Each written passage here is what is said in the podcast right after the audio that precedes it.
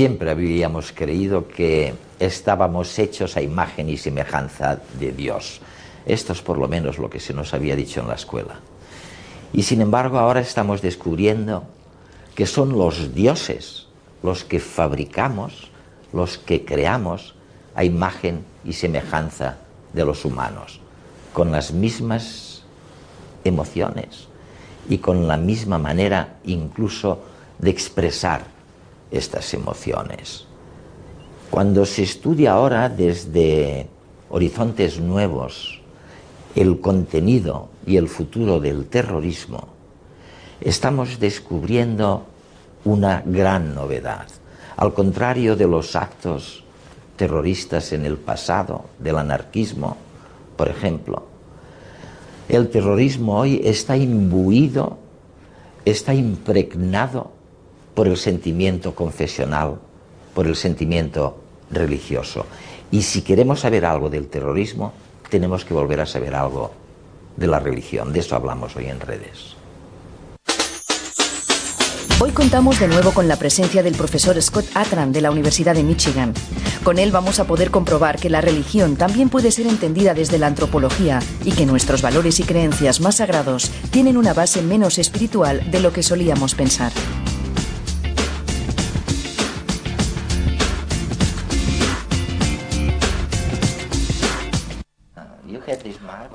Has escrito este libro maravilloso, In God We Trust, en el que sugieres que existe un propósito evolutivo o una explicación evolutiva para el nacimiento y la presencia de la religión. A ver, ¿qué me cuentas? Puedes, pues bien, al intentar explicar los fenómenos culturales, aunque dicho sea de paso, yo creo que todo lo cultural es biológico, de la misma manera que todo lo biológico es físico, las únicas explicaciones biológicas con las que contamos son las darwinianas. Hay dos tendencias para intentar explicar la religión.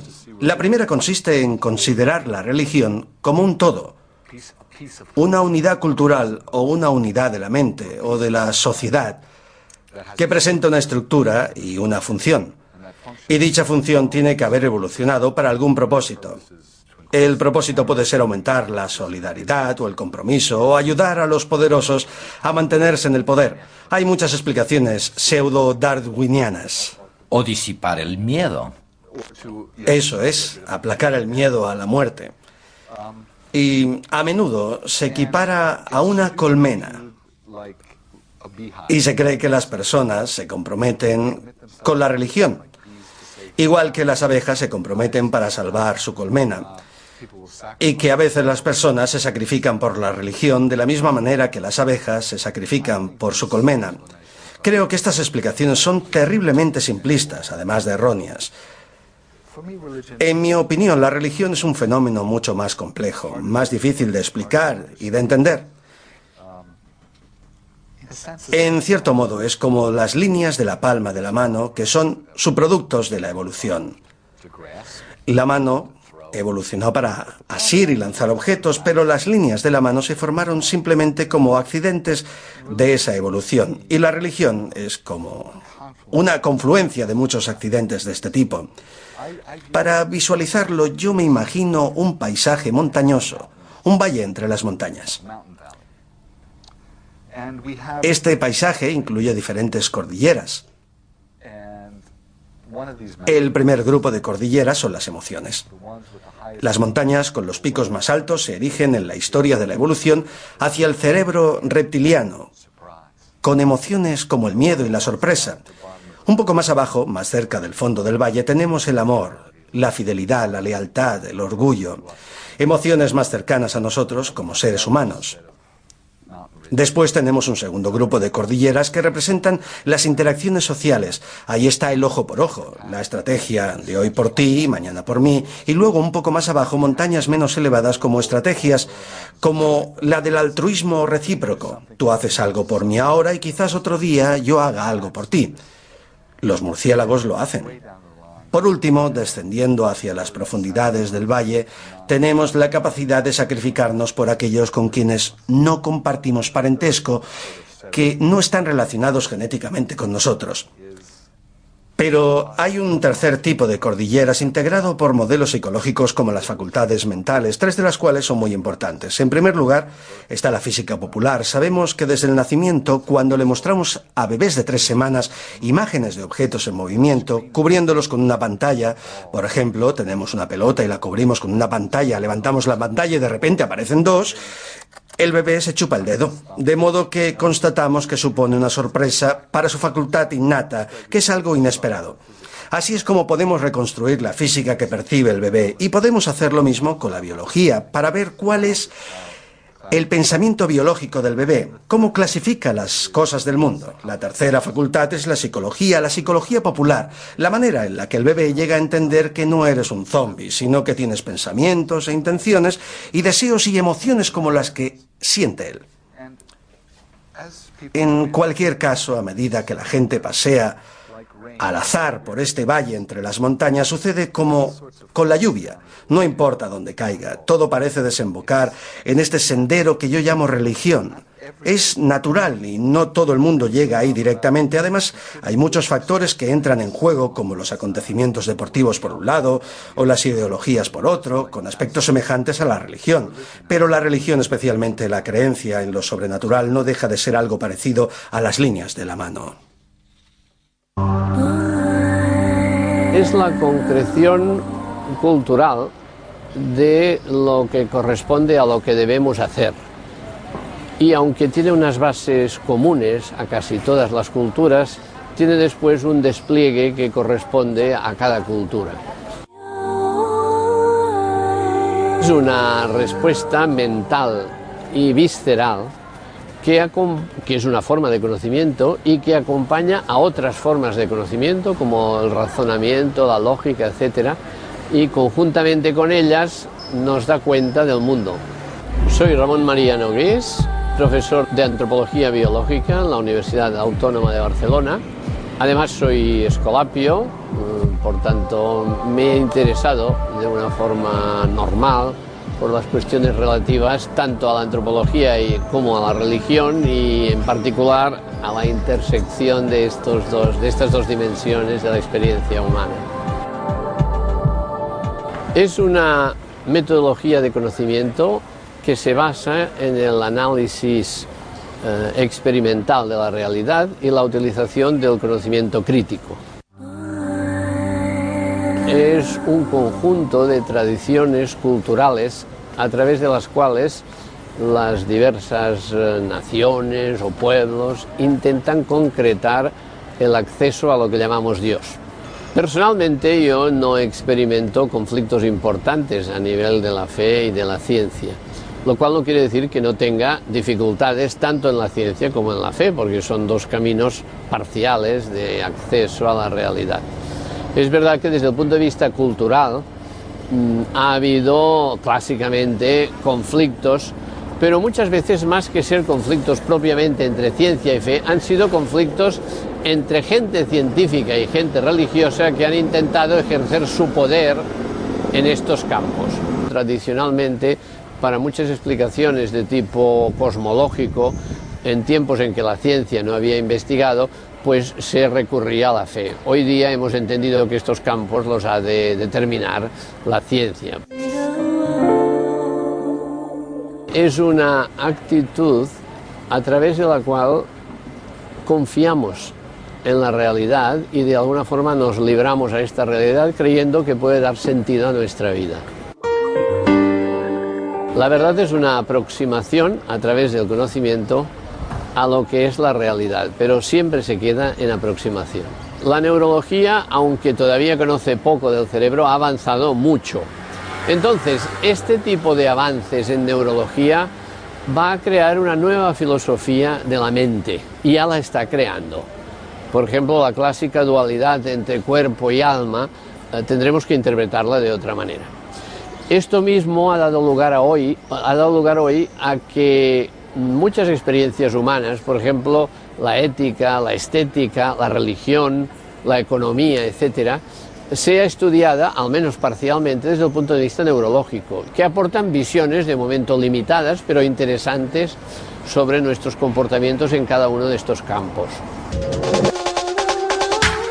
es una metáfora, un signo, una comparación, un poema, a través del cual intentamos definir aquello que está en la última razón de la existencia. universo es la totalidad de lo que existe, por eso lo llamamos universo, y que por razones metodológicas subdividimos para investigarlo. Scott, ¿explicaría esta disparidad de factores el por qué la religión ha sobrevivido tantos años? Sí, eso creo. Tenemos una tendencia natural hacia la religión porque puede ayudarnos a afrontar muchas cosas para las que la vida no nos prepara, como la tragedia de la cognición. Por pura casualidad somos conscientes de la muerte como consecuencia de nuestra capacidad de viajar en el tiempo, de tener una memoria episódica. Pero todo en nuestro cuerpo sobrevive para evitar la muerte. Y nosotros tenemos la cognición de que es inevitable. Las pruebas empíricas son abrumadoras. Lucrecio y Epicurio intentaron zanjar el problema a través de la razón, diciendo, antes de que naciéramos hubo una infinidad de generaciones, y eso no nos importa porque no estábamos vivos. Pues bien, después de nuestra muerte también habrá infinidad de generaciones pero este argumento no convenció a nadie. Se necesitaba algo más para evitar la desazón y de ahí surge la creencia en un mundo sobrenatural, que es un mundo muy extraño, un mundo casi igual que el nuestro con diferencias mínimas. En la Biblia o los Vedas solamente aparecen un par de milagros, el resto son tormentas y fornicaciones y gente que come y duerme. Sí, alguien me dijo una vez Ah, oye, al contrario de lo que cree la mayoría de la gente, de los creyentes, es decir, que los hombres y las mujeres son un reflejo de Dios, en realidad sucede todo lo contrario. Fabricamos a los dioses a nuestra imagen y semejanza son como seres humanos. Solo hay una pequeña diferencia. Recuerda que antes hablaba de las tres facultades principales, la física, la biología y la psicología, que son innatas como órganos de la mente. Casi podemos representarlo en una cuadrícula de 3x4, donde estos tres factores, la física, la biología y la psicología, generan una especie de ontología intuitiva de cuatro elementos, persona, animal, planta y sustancia. Luego podemos colocar un 1 o un cero en cada una de las casillas y si cambiamos solamente uno de los elementos, creamos un mundo sobrenatural. Pero si cambiamos dos, se vuelve demasiado difícil de recordar. Por eso encontramos mundos en los que prácticamente podemos predecir todos los dioses posibles simplemente viendo cómo cambian estas casillas.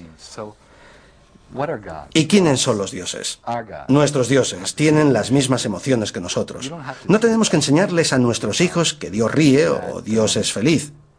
Con solamente darles una emoción, con decirles que Dios está enfadado o que Dios está celoso, para todo lo demás se aplica el sentido común que recrea el resto de Dios. O, por ejemplo, si les decimos que Dios puede mover una montaña, no necesitamos decirle que Dios puede sostener una pelota de baloncesto o mover un coche. Esto se nos ocurre con naturalidad porque, de nuevo, Dios es como una persona.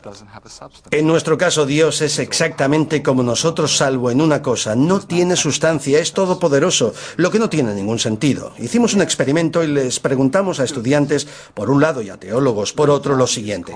Imagínate que el pequeño Johnny está en un río con un pie atrapado bajo una roca y el nivel del agua empieza a subir. En el otro extremo del mundo, María, una niña pequeñita de tres años, se cae a las vías del tren y el tren se acerca. Ambos le ruegan a Dios al mismo tiempo que le salve la vida. ¿Qué hará Dios? E incluso los teólogos empiezan a hacer preguntas como a qué velocidad llega el tren, o si María tiene hermanos o hermanas, si es la más pequeña, si quedará alguien más. Y eso pasa porque nadie puede imaginar realmente lo que significa ser todopoderoso e interpretar a Dios como interpretarían a cualquier otra persona con algunos poderes más. Las religiones son nuestro mundo con un cambio muy pequeño, mínimo. ¿Y la ciencia logrará refutar la religión? No creo que se pueda refutar. Es como lo de la tetera de Russell, ¿sabes? Bertrand Russell tenía una analogía fantástica, la de una pequeña tetera que circulaba por el universo orbitando alrededor del Sol. Y él decía, si yo sostuviera la teoría de que hay pequeñas teteras azules orbitando alrededor del Sol y alguien me preguntara si se puede refutar, la verdad es que no se podría refutar. Pero ¿significa esto que yo como científico deba dedicar mi tiempo a intentar demostrar que las teteras existen de verdad? Es increíble, o sea que no podemos refutarla. No. Y es que también explica la ficción. Explica los dibujos animados de Mickey Mouse y por qué nos gustan. Porque son como nuestro mundo. Mickey Mouse es como si fuera de nuestro mundo, pero con una pequeña diferencia. Es un ratón. Solo una pequeña diferencia. ¿Y qué es lo que diferencia a Mickey Mouse de Dios? Por supuesto, hay religiones que tienen a seres como Mickey Mouse por dioses. Pero, ¿por qué para nosotros hay una diferencia? Creo que la diferencia es que la gente está dispuesta a morir por nuestros dioses, pero no está dispuesta a morir por Mickey Mouse. Y la pregunta es, ¿por qué esta ficción? ¿Por qué es una ficción desde la perspectiva científica? ¿Por qué contradice a la intuición, a los hechos? ¿Va, va, va contra la intuición? ¿Por qué esta ficción tira por tierra los mejores argumentos económicos, políticos y toda la racionalidad? ¿Por qué hace que nos comprometamos arriesgando nuestras vidas, nuestras fortunas y nuestro honor si nada más lo logra? Si ninguna cosa razonable lo lograría. ¿Por qué esto sí?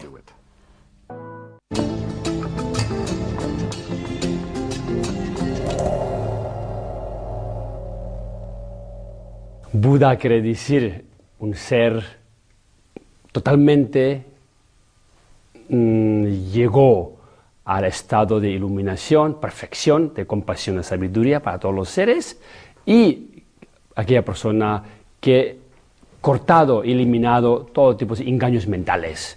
Eso se llama ser Buda. La palabra hindú viene de orígenes de río uh, Sindhu. Todos los que vivían alrededor del río Sindhu y griegos llamaron río Indo, entonces llamaron a esta civilización o a estos pueblos que llamaban hindú. Islam significa sumisión, sumisión a las órdenes de Dios, que es el nombre en árabe Allah. Todo lo que dice Dios hay que cumplirlo. La palabra significa una estudiante, estudiante de religión. Judío viene de la tribu de Yehudim. Los hijos de esa tribu hasta el día de hoy que se llaman como hijos de Yehudá.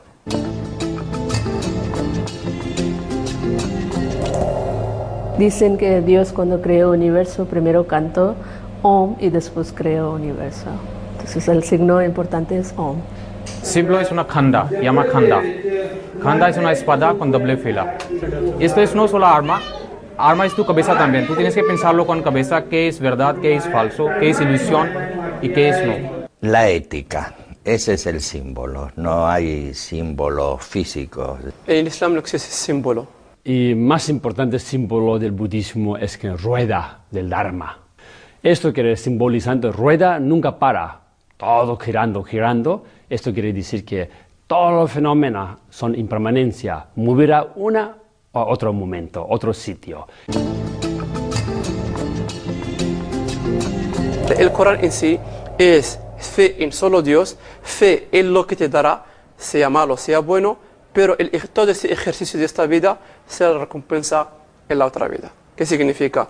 Dos cosas más que suman que la fe es la paciencia y sacrificarse para la otra gente. Es la ética, es decir, eh, es lo que introduce la importancia del judaísmo en la historia universal, que ese Dios inmanente y único, a su vez es un Dios ético. Confianza en Dios. Él tienes que vivir una vida muy sana. Él no puede hacer cosas malas. Él siempre pensar en positivamente, positivamente para todos los mundos y para mejorar este mundo. Esto es, significa Sikh. Ser budista real necesita, por ejemplo, tomar refugio, se llama, hacia quien sabe algo de Buda. ¿Quién es, quién es Buda? Después sus enseñanzas, Dharma. Y después uh, respeto hacia la comunidad, comunidad um, espiritual de Sangha. Buda, Dharma y Sangha. Nosotros ya llamamos eh, tres pilares de hinduismo que son karma, dharma y moksha. Karma es de nuestra vida eh, eh, depende de nuestras acciones y dharma es nuestra conducta día a día, conducta divina. Y moksha es nuestro objetivo, ¿vale? Salir de este círculo de nacer y morir.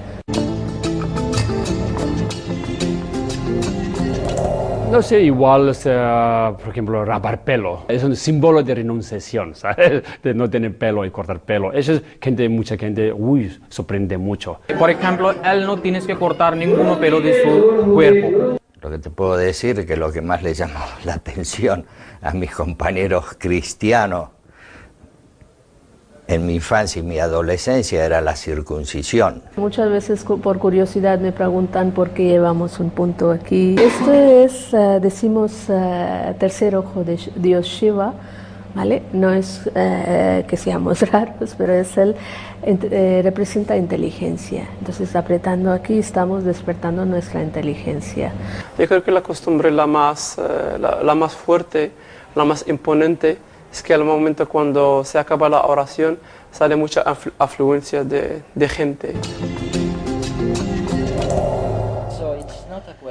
O sea que no es un problema de bueno de que sea un conflicto enorme este malestar y este conflicto de carácter político por todo el mundo. Después de leerme todo lo que has escrito y lo he leído todo, Sí, tu y mi madre. Tu madre y yo, es verdad. Pero la solución al parecer no es el dinero, ¿verdad? Ni las bombas. Tú les estás sugiriendo a los gobiernos que esta no es la manera de acabar con el problema. No, tenemos una ideología según la cual todas las cosas del mundo se rigen por decisiones racionales, por lo económico y por el dinero, que todo se puede intercambiar por otra cosa, que todo tiene un precio, que incluso hay un precio para la paz. Pero realizamos estudios en Palestina e Indonesia y descubrimos que si para ciertas personas algo es sagrado, ya sean bienes inmuebles o su tierra, o sus derechos o su reconocimiento, y les pides que lleguen a una situación de compromiso y lo cambien por algo, dirán que no. Responderán con violencia, indignación, rabia. Podemos medir todas estas cosas. Y si a continuación les ofrecemos un montón de dinero, de hecho logramos que personas de la Administración les hicieran una oferta a los palestinos para que los de Hamas y las autoridades de viviendas públicas reconstruyeran el país, y hablo de ofertas creíbles, resulta que reaccionan sintiéndose todavía más ultrajados e indignados y dicen, no podemos vendernos de este modo, estamos hablando de nuestra tierra, de nuestra identidad. En cambio, resulta que si se ofrece una concesión simbólica sin ningún valor material, como por ejemplo la disculpa de la otra parte, entonces la violencia, la indignación y la sensación de ultranza disminuyen y hay una mejor disposición para aceptar la paz. Estamos intentando convencer a los líderes políticos de que esto es lo que hay que hacer primero. Scott, eh, ¿ocurre lo mismo con el terrorismo puro, el más violento? El terrorismo, especialmente ahora para los jóvenes, es una especie de despertar político transnacional, impulsado por los medios de comunicación. Ven imágenes de justicia, ven un sueño en Internet y este sueño es lo que les atrae. Lo que tenemos que hacer es ofrecerles otro sueño en lugar de las bombas.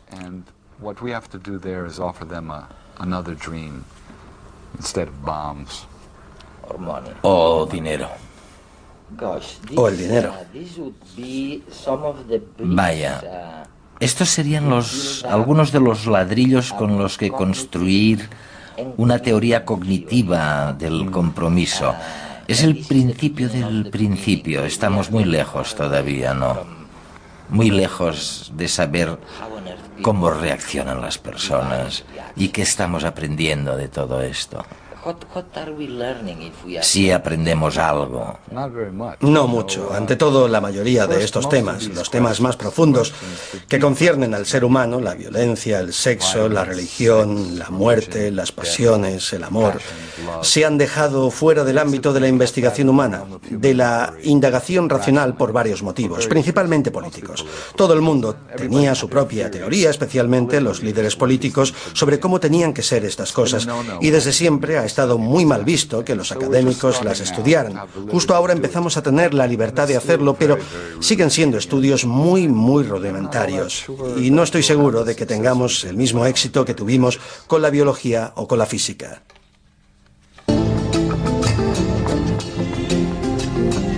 El lugar más sagrado en el Islam es la Meca. La Meca que es en principio un viaje que se hace de una forma opcional, mientras se cumplen los cuatro pilares del Islam. Uh, Budh Gaya, en India, donde Buda iluminó, ¿sabes? En centro, centro de, India, eh, un lugar más pobre de India. El, el Kotel, el muro de Jerusalén, ¿eh? más allá de que eso jamás perteneció al templo de Salomón, sino que eran las piedras que contenían posibles desprendimientos de la montaña. Ganges tiene mucha importancia, entonces de origen de Ganges está en Gomokh. Y Harmandir Sahib. Esto, esto es ahora en India, en Punjab, llama Amritsar. Hay templo de oro. Pero actualmente este nombre es Harmandir Sahib. Significa una templo sagrado de Dios. La Torah, ¿eh? que es una constitución portátil y que ha logrado mantener vivo al judaísmo sin una tierra propia en el exilio, porque llevaban toda una normativa, todos los niveles que está escrito en la Torah. Esto se llama Guru Granth Sahib. Esto es no una criatura de un humano. Esto letras. Esto viene del mundo de Dios. Solo esto es un banco de esto todos los letras. Y ahora nosotros rezar para estos letras. Esto se llama Guru Granth Sahib. Actualmente es, significa Guru en forma de libro. Budismo no tenemos un libro, tenemos muchos libros porque Buda enseñó 108 volúmenes de enseñanzas. Por eso tenemos 108 volúmenes de libros, no, no uno. En ese caso que ser budista es muy complicado. Corán es el último, es el último libro sagrado que fue revelado por Allah vía el arcángel Gabriel que la pasea con él. Nosotros en el Islam tenemos fe en todos los libros sagrados, en Salmos de David, en el Torah de, de Moisés, en la Biblia de Jesús, siempre y cuando no estén modificados. Hay cuatro Vedas. Más antiguo es Rigveda, es donde hay todos los escrito todos los rituales y todas las cosas de hinduismo, ¿vale? Después hay tres más. De ahí salen todo lo yoga está ahí, Ayurveda está ahí, todo esto está escrito en Vedas.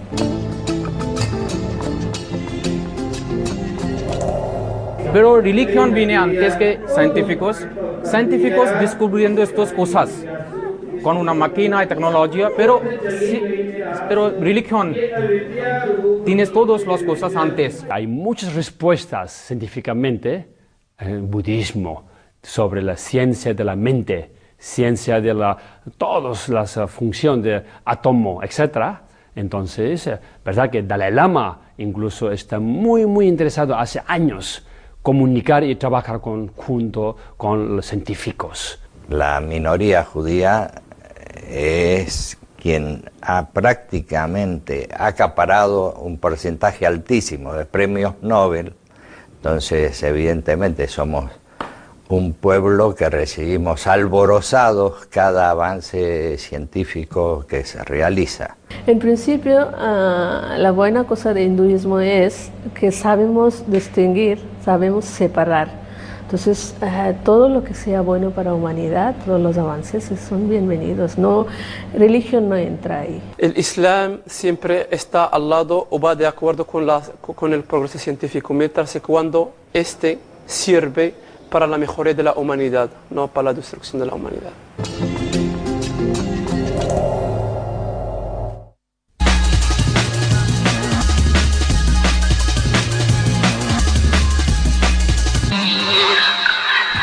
Viperismo se ha considerado desde siempre una de las características que nos diferenciaba a los seres humanos del resto de los animales. Ahora parece que ni eso. Mediante la observación de orangutanes salvajes, científicos británicos han descubierto que el caminar sobre dos piernas pudo haber comenzado en simios relativamente antiguos que vivían en los árboles. Hasta ahora, la teoría de la evolución colocaba el origen del bipedismo cuando ancestros humanos más recientes descendieron de los árboles a la sabana. En el estudio, los científicos registraron virtualmente cada movimiento de los orangutanes durante un año. Según los resultados, el bipedismo lo usan para recorrer las ramas más pequeñas en donde está la fruta más sabrosa. También para llegar más lejos y ayudar a cruzar la distancia entre los árboles. Los autores concluyen que el bipedismo arbóreo tuvo beneficios adaptativos muy fuertes. Un despiste lo tiene cualquiera, pero no todos tienen la misma repercusión. Si nos olvidamos las llaves de casa, no podremos entrar hasta que nos abran. En un médico o en un piloto de avión, los despistes pueden tener consecuencias fatales. Científicos del University College de Londres han desarrollado un test que aseguran permite medir objetivamente el grado de distracción de una persona al realizar determinadas tareas. Se trata de un cuestionario por ordenador que mide la precisión y la velocidad de respuesta de las personas a determinadas preguntas mientras son sometidas a diversas distracciones. Una persona distraída se convierte en una persona no fiable. Por ello, los autores sugieren que test como este deberían incluirse en las pruebas psicotécnicas y usarse como filtro para seleccionar a los aspirantes a determinados puestos de trabajo. También pretenden utilizarlo en los colegios para favorecer que los alumnos presten atención en clase. Muchas especies animales defienden su territorio haciendo exhibiciones frente a sus rivales. Científicos de la Universidad Nacional de Australia han analizado cómo las parejas de una especie de aves defienden su territorio coordinando sus cantos. En la especie Grallina cianoleuca, las parejas llegan a coordinar sus cantos de forma tan precisa que puede parecer que canta un solo animal. Los científicos miden esta coordinación en los segundos que pasan entre que un pájaro y otro dan una nota. Así han construido dos grabaciones, una de dos animales bien coordinados y otra en la que no lo están. Con estas han simulado invasiones de territorios ocupados por otras parejas. Los animales responden más agresivamente al canto coordinado. Cuanto más estables son las parejas, mejor coordinan sus cantos. Por ello, los investigadores concluyen que la precisión temporal de los cantos señala a los rivales la fuerza de la coalición. Cuando la actual economía del petróleo llegue a su fin, el hidrógeno será probablemente una de las principales fuentes energéticas. Para ello, primero tenemos que hallar una forma más eficaz y segura de producirlo. Las tareas pendientes para hacer del hidrógeno nuestra principal fuente de energía son abaratar sus costes de producción, conseguir que su almacenamiento pese poco y sea seguro, y lograr que su distribución sea fácil. Los investigadores creen haber hallado la fórmula que resolvería estos problemas. El secreto está en mezclar agua y almidón y añadir una mezcla de 13 enzimas. Esto desencadena una serie de reacciones que producen hidrógeno con un rendimiento tres veces mayor que el del proceso que se da en los organismos vivos. Las enzimas de la mezcla se encuentran por separado en plantas, conejos, bacterias y levaduras. Ahora los investigadores trabajan en el desarrollo de un coche prototipo en el que probarán su fórmula.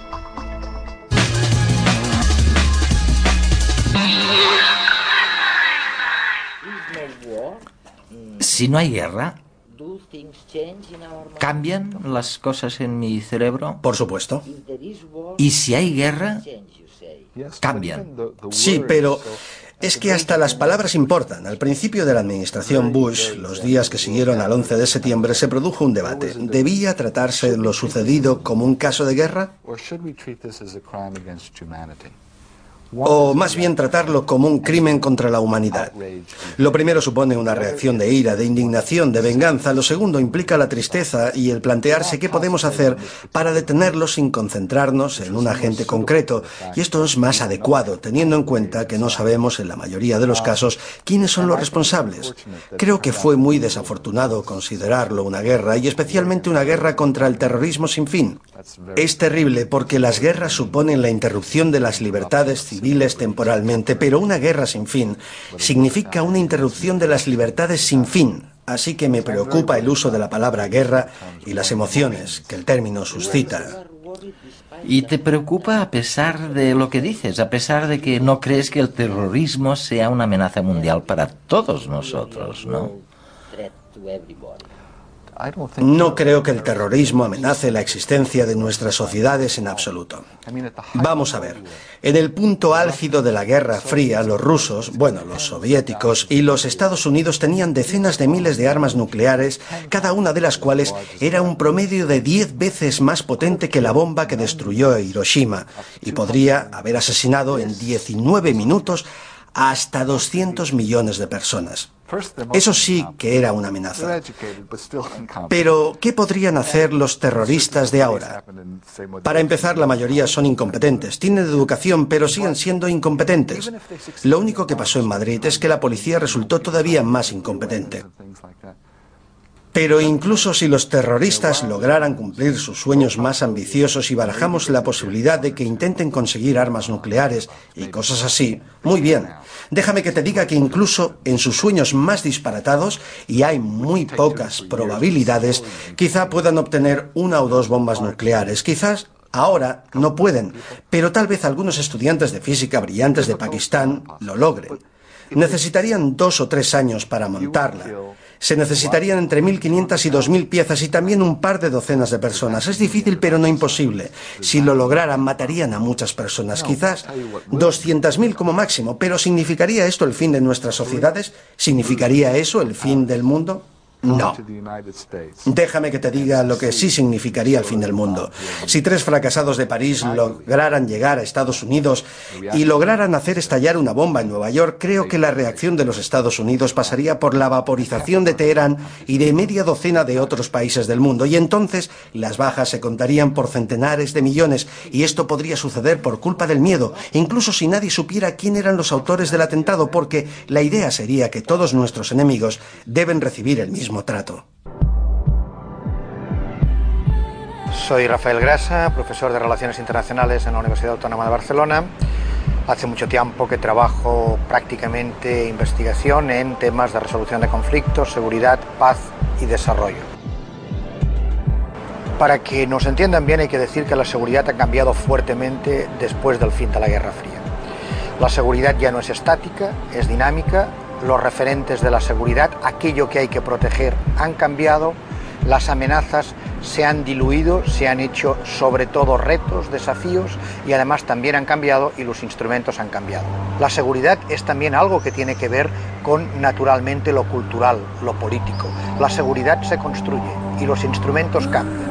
Si a eso le añadimos la amenaza del terrorismo después del 11 de septiembre, con un, según Bush, enemigo difuso, que no está localizado territorialmente, que funciona con régimen de franquicia, que no quiere negociar nada en términos políticos porque su objetivo es la subversión total del orden, el tema es enormemente complejo. Por eso se dice hoy, por decirle una frase que se entienda, que ha llegado la hora de la seguridad humana de las personas.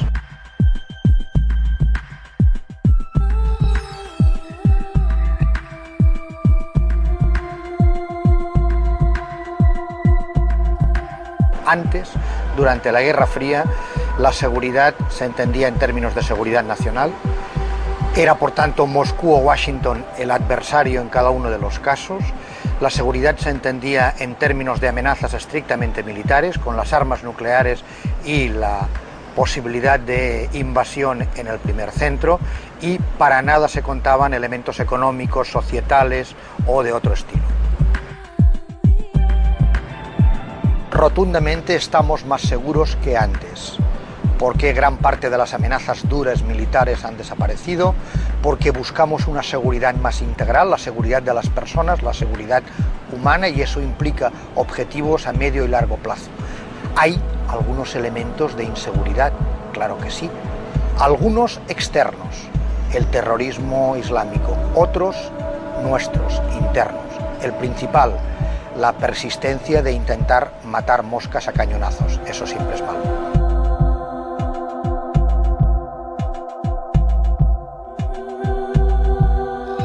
La protección total de entrada no existe, ni siquiera ante el sol, como nos recuerdan los dermatólogos. Tampoco existe la seguridad militar total, tampoco existe la seguridad económica total. Las fronteras no pueden hacerse impermeables aunque se quiera. Las ideas no se pueden desinventar y las ideas son el motor más fuerte de cambio, como nos han recordado en muchos casos, etc. Por tanto, yo diría ¿Estamos más protegidos? Sí, en la medida en que las amenazas son mucho menores. Hoy no pensamos en el riesgo de guerra nuclear.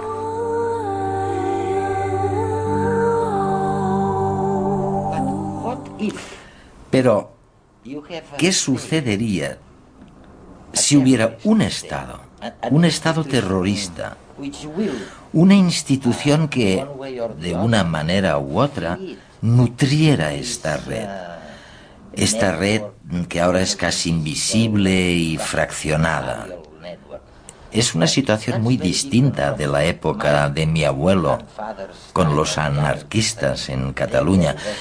Me refiero a que entonces no había ningún Estado terrorista, ninguna institución.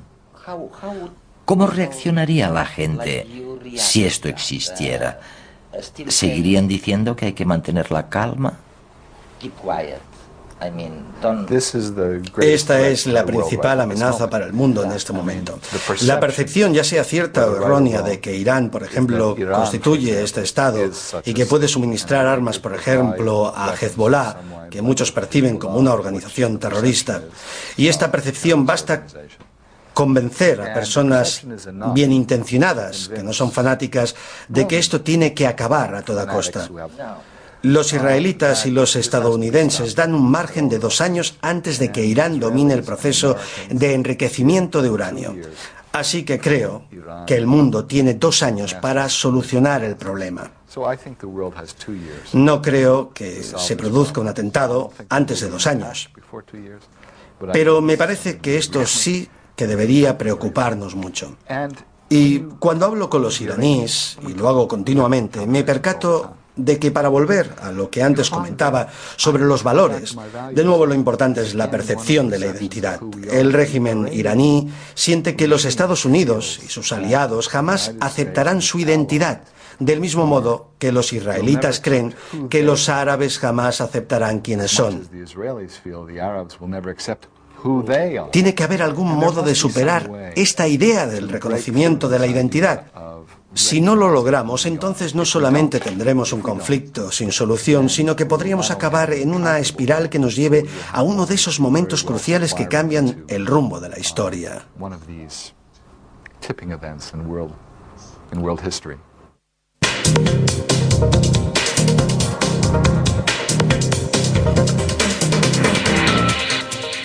La religión eh, es un síntoma Mm, como todo lo que hace el ser humano, de su ambigüedad.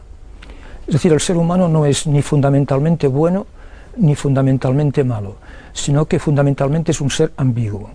Y eh, por eso, en la historia mm, de la cultura occidental, y en el fondo diría de todas las culturas, la religión ha dado lugar a lo mejor y a lo peor.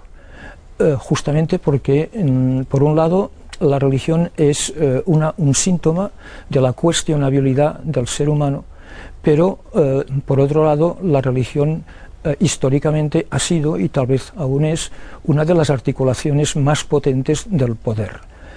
Y en este sentido, las articulaciones religiosas del poder, como es harto conocido, han dado, han dado lugar a las perversiones más potentes que se han comprobado en la historia humana en el fondo es aquel adagio latino, ¿no? la perversión de los buenos es lo, es lo pésimo, es lo, es lo más negativo que puede suceder. Luis Duc es monje benedictino de la Abadía de Montserrat y además ha sido profesor en diversas universidades del mundo. Ha dedicado gran parte de su carrera a investigar la cultura occidental y gran parte de su tiempo libre a leer novelas policíacas. Hoy habla con nosotros acerca de la antropología de la religión. Bueno, he escogido la, palabra Dios, que es una palabra muy complicada, evidentemente, y que además tiene resonancias muy diferentes eh, en los distintos universos culturales. Pero eh, en cualquier caso, mm, lo que es importante respecto a esta palabra es que eh, el significado de esta palabra está más allá de cualquier más allá.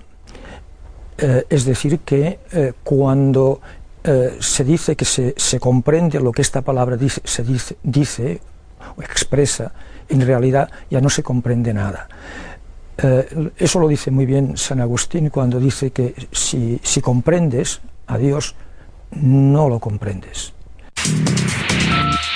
He escogido un objeto que no es eh, objeto en el sentido, o que no siempre es objeto en un sentido físico. Eh, mm, es el símbolo. El, símbolo diría que es eh, casi casi lo, más excepcional en el ser humano y es mm, el símbolo, más que el símbolo, la capacidad simbólica es lo que nos permite establecer la unidad absoluta del género humano. Es decir, el símbolo es el gran antídoto contra cualquier tipo de eh, racismo, ya sea de tipo biologista o ya sea de tipo cultural. Nosotros los seres humanos, mm, para configurar nuestro presente, nuestro momento presente, necesitamos del ausente pasado y del ausente futuro. Entonces, el símbolo es esa posibilidad de los seres humanos de hacer eh, presente lo ausente. Perdonen la inmodestia, eh, pero he traído un libro mío que justamente eh, viene a ser, no sé si un resumen o un compendio de lo que he intentado decir. Es un libro sobre Dios, pero tratado desde una perspectiva mm, antropológica, que es lo, mío. El título creo yo que a lo mejor es lo mejor del libro. es eh, un extraño en nuestra casa. Es decir, eh, en el momento actual, eh, Dios es eso, un extraño en nuestra casa, que continúa mm, estando presente, pero como aquel huésped que está en una casa y no se sabe que está en ella.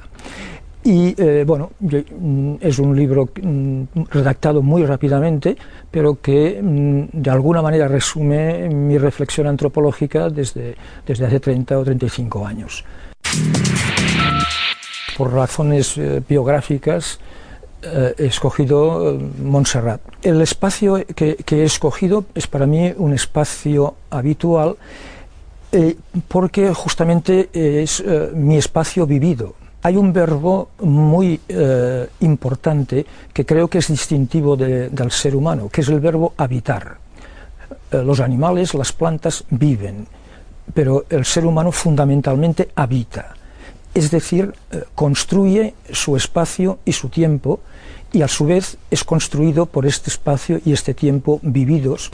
Y creo que aquí hay uno de, los grandes retos en el momento actual desde todas las perspectivas. Es evidente que con una vivienda de 40 o 50 metros cuadrados el, ser humano no puede mm, desarrollarse eh, de una manera humana y humanizadora. Yo creo que, mm, al menos para mí, la, gran imagen, el resumen de todas las imágenes, eh, para bien, para mal, eh, positivamente, negativamente, es el rostro humano, que es, diría yo, la, quinta esencia mm, de la expresividad, eh, es decir, el, punto culminante de esa tensión que hay entre el ser, en el ser humano entre lo interior y lo exterior además de lo que eh, físicamente representa, es eh, un gran símbolo de lo que hay detrás de cualquier persona. Eh, como decía, ya, sea en un plan gozoso o ya sea en un plan trágico, en un plan de, mm, de miseria, de opresión, es decir, el rostro humano es eh, la, la, imagen del ser humano que vive justamente bajo las condiciones eh, de un espacio y de un tiempo eh, concreto.